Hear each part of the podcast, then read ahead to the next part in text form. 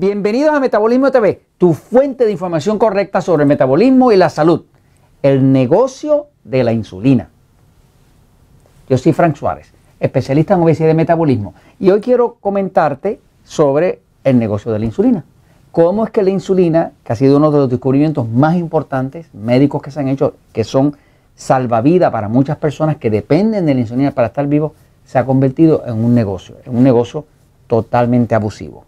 Eh, cuando estoy hablando de insulina, pues hay muchas clases de insulina, pero algunas de las insulinas principales son una muy conocida, la insulina, todas las personas que tienen diabetes, diabetes tipo 1, diabetes tipo 2, muchas de ellas desgraciadamente necesitan insulina. Como el 40% de los diabéticos tienen que inyectarse insulina. Eh, muchos de ellos innecesariamente, pero ya se lo voy a explicar ahora. Fíjese, por ejemplo, una de las más conocidas es la Humalog. Este, yo tengo, inclusive yo tengo un hijo diabético, que es diabético tipo 1, que tiene que usar la insulina, porque el diabético tipo 1 no produce insulina. Es un tipo de diabético. La gran mayoría de los diabéticos, como el 90-95% de los diabéticos, son diabéticos tipo 2, que es un diabético que puede muchas veces controlar su diabetes sin insulina, solamente con un estilo de vida y la dieta correcta e hidratación, ¿no? Eso es lo que yo estoy acostumbrado a ver. Pero cuando es un diabético tipo 1, pues obligado, obligado, tiene que usar insulina porque su páncreas no lo produce y el cuerpo se moriría de hambre, porque la insulina es lo que permite que los nutrientes, lo que la persona come, la glucosa, entra a las células, si no el cuerpo se muere. Así que básicamente una de las más conocidas es la Humalog. Humalog eh, la fabrica Eli Lilly, pero hay otras insulinas también. ¿no? Estos fueron, eh, son de las más populares en todo, en todo el planeta. ¿no?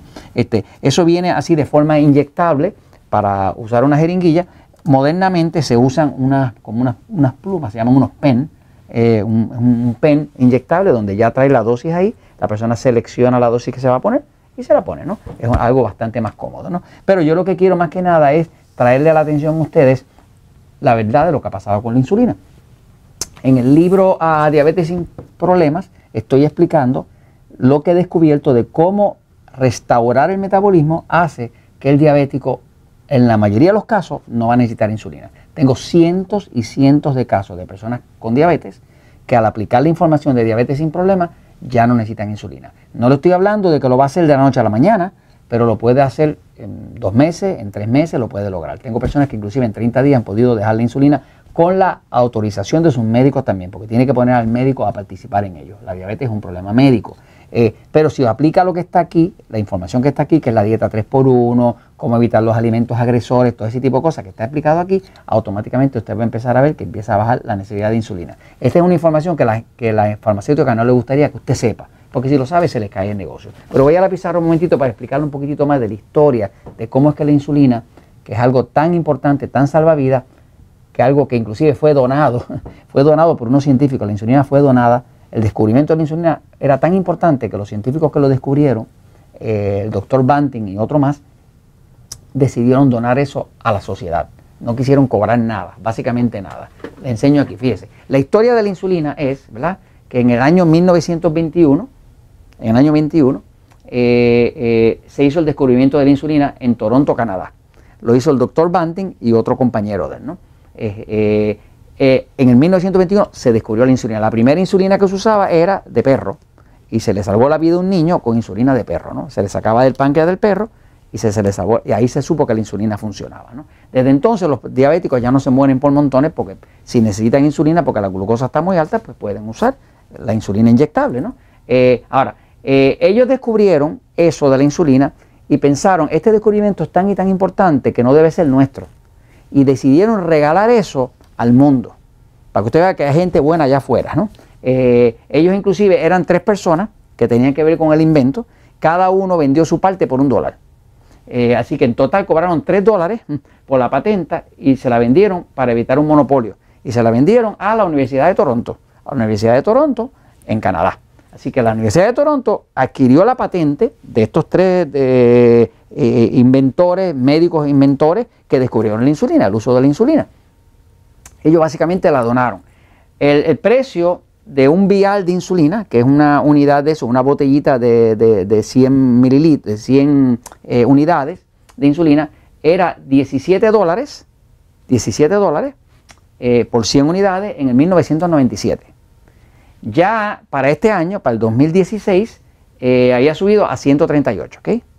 Y ahora están acabando de salir nuevas insulinas que ahora eh, los precios fluctúan hasta 255. O sea que el mismo vial, que era 17, después 138, después 255. Entonces, ¿cómo usted se explica que si lo regalaron a la sociedad y no hay patente, cómo es posible que los precios sigan subiendo tanto? Pero pues le voy a decir cómo pasa.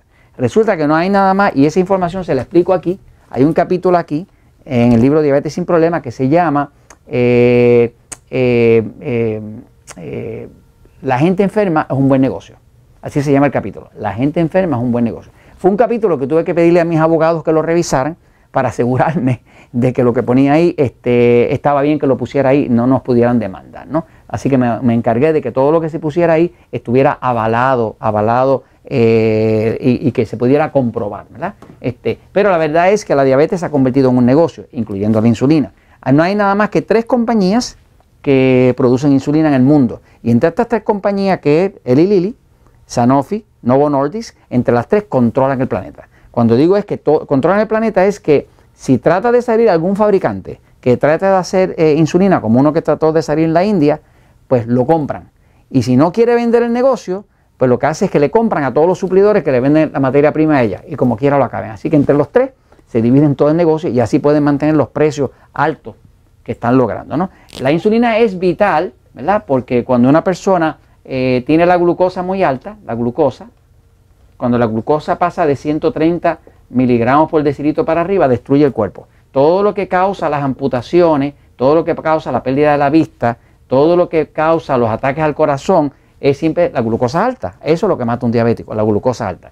Si, no hay insulina, no hay forma de cómo bajar esa, glucosa, porque la única forma es que la célula que tiene la mitocondria adentro pueda recibir la glucosa, que la glucosa pueda entrar a la célula. Si la glucosa no puede entrar a la célula, pues se queda destruyendo eh, todo el cuerpo. Este, así que la única forma de darle entrada a la glucosa es darle insulina, porque la insulina es como si fuera la llave que abre la puerta de la célula. Entonces, nada, quería explicarles esto y quería decirle que hay esperanza. Cualquier persona que usted conozca que tenga diabetes, que esté usando insulina, dígale, dígale que si lee este libro, regáleselo va a aprender cómo controlar su diabetes sin insulina, a menos que sea un diabético tipo 1. El que es tipo 1, tengo diabéticos tipo 1 como mi hijo, por ejemplo, que usaba 100 unidades de insulina y ahora lo tenemos usando, hay días que está tan bajo como 8 o 2 unidades. Así que inclusive el que es tipo 1 puede reducirla a una décima parte. Si, es, si aplica el estilo de vida correcto que evita que la glucosa suba. Y eso se los comento porque la verdad siempre triunfa.